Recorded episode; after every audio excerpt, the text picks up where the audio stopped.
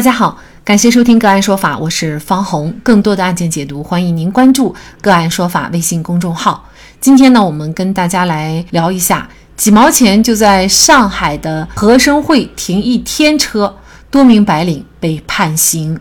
近日，一群白领薅羊毛获刑的案件引起热议。据上官新闻报道，这个案件的判决书显示。出生于一九九一年的李某某是在上海五角场附近工作的年轻白领。二零二零年八月到十二月间，他为使自己驾驶的小汽车能在和生汇综合广场内免费停车，就利用广场和生通手机软件为新会员提供的停车优惠政策，使用大量虚设的手机号注册新会员。获得积分，再用积分兑换免费停车时间的方式骗取停车费，一共是人民币五千多元。李某某不是唯一一个这么做的人。今年年初，和生汇商场陆续接到消费者投诉，说自己从未去过该商场，手机号却被注册了会员，还绑定了陌生的车辆。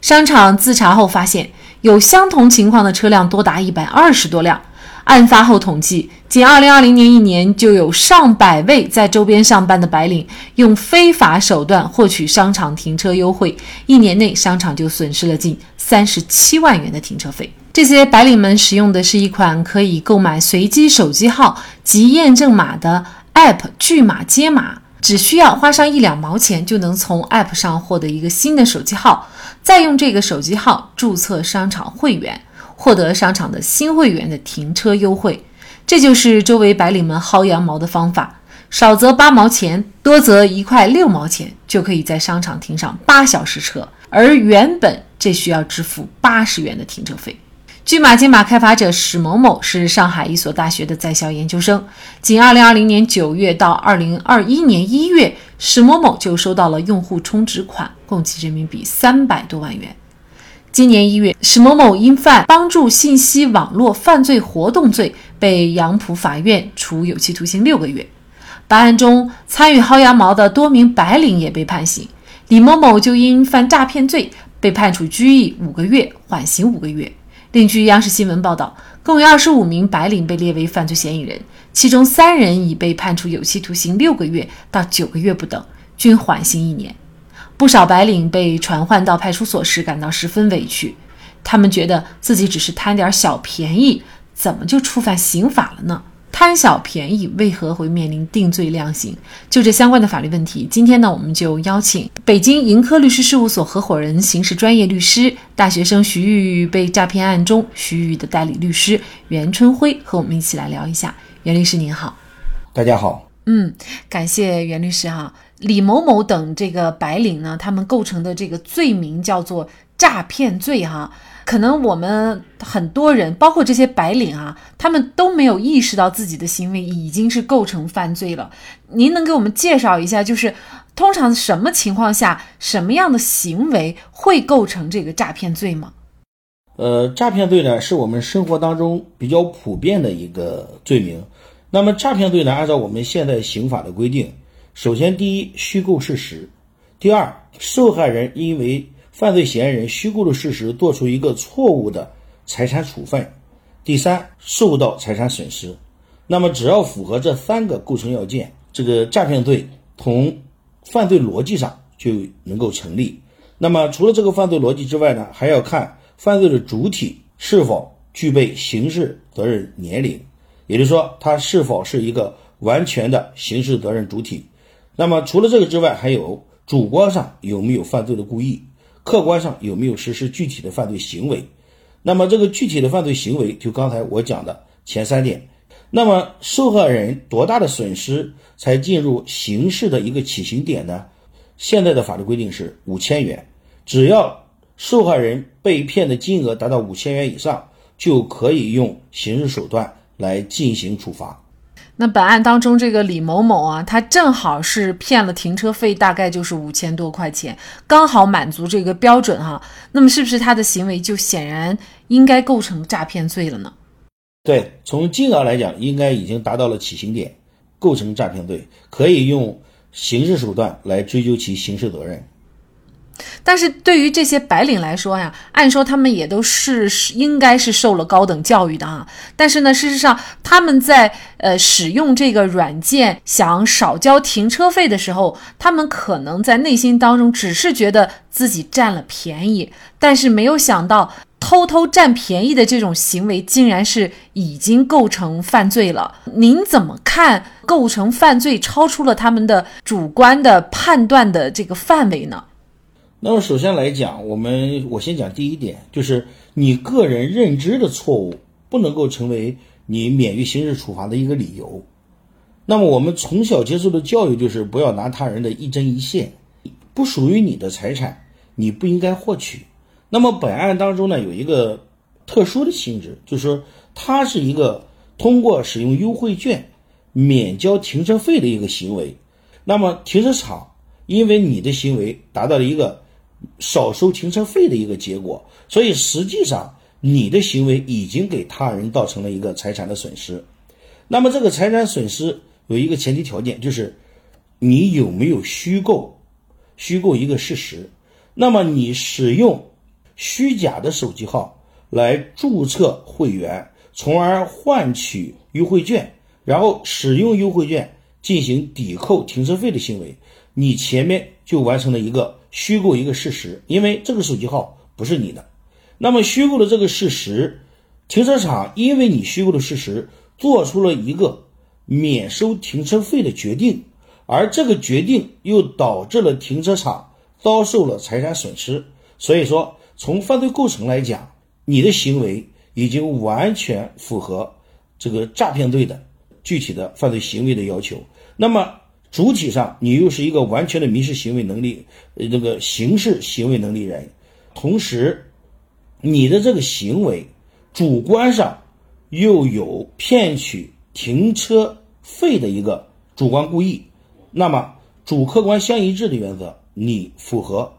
构成。诈骗罪的客观要件，所以说用诈骗罪来进行定罪是完全合法的。通过呃这样的一个案件，可能我们真的也要提醒很多的年轻人啊，现在大家使用网络软件都特别的熟练方便，甚至呢呃很多人一眼就能够瞄准啊其中的漏洞所在，就会利用这个软件的漏洞去占小便宜。但是呢这个占小便宜有的时候。就会给你带来牢狱之灾哈，呃，漏洞的情况下，只要我们去啊图小便宜，而且呢这个数额达到了相应的定罪标准的话，都会涉嫌犯罪呢。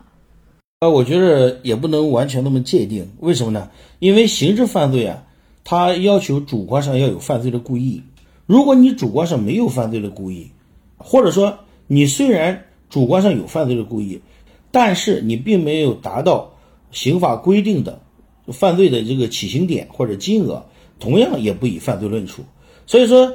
利用这个程序的漏洞啊，来获取利益的这种行为当中呢，呃，我个人认为不能一概而论啊。首先，它一定要达到一定的严重的后果。这个本案当中为什么最终是定罪处罚呢？主要原因是他达到了这个诈骗罪的起刑点，也就是说，他免交停车费的金额已经达到了五千元。但是本案当中，其实也有很多人去对本案有另一方面的解读，就是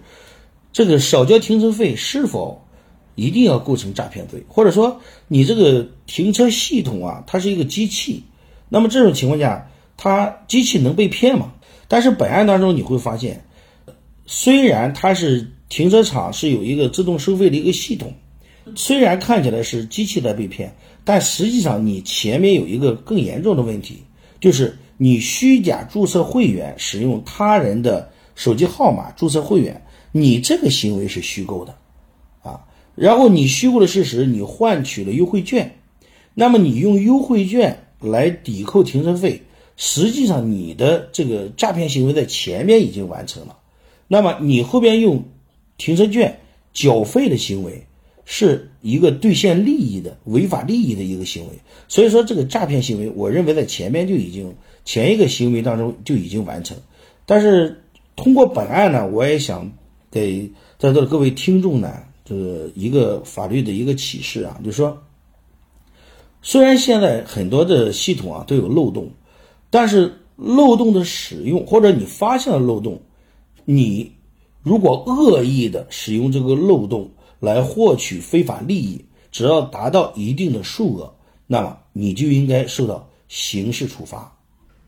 那这些白领啊，应该也都是九零后，甚至呢，有可能还有零零后啊，啊，都非常的年轻。所以呢，可能有一些人也在说，呃，比如说这种情况，他们呢，可能主观上的恶性并不大，能不能够，比如说对他们免于处罚哈？因为一旦呢被追究刑责，应该说以后这个不仅工作保不住，以后你再重新啊想找工作啊，或者呢想在社会上立足，也确实呢会留有案底，会比较难。那您怎么看呢？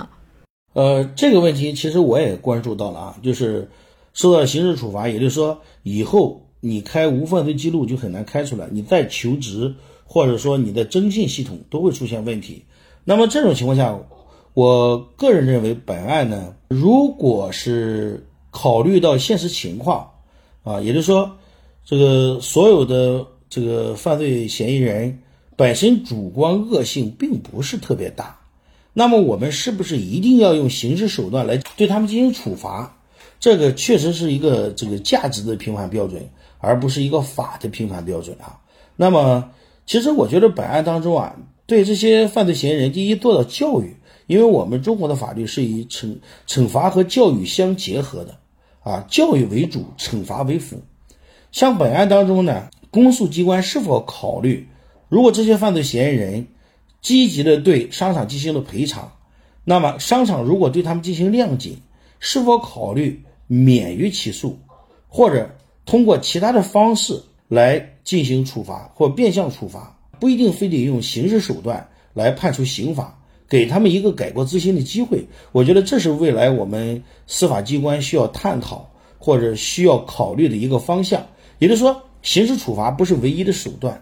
教育改过自新。是我们追求的法的价值或者法的目标。我建议司法机关是否考虑给这些本身主观恶性并不是特别大的人一个改过自新的机会啊？因为一旦一个人受到了刑事处罚，可能一生都很难去改变这种身份，或者说对他未来的人生会产生一个非常大的影响。